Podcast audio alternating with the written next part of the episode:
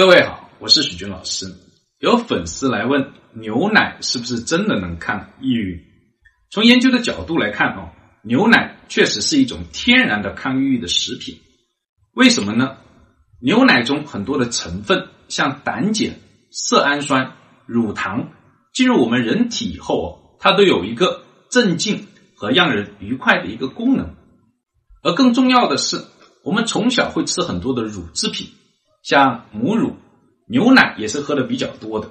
通常呢，在喝牛奶的时候，往往都伴随着呢相对愉快的情绪。久而久之，牛奶跟愉快的情绪，或者母乳跟这种幸福感的情绪就链接到一块。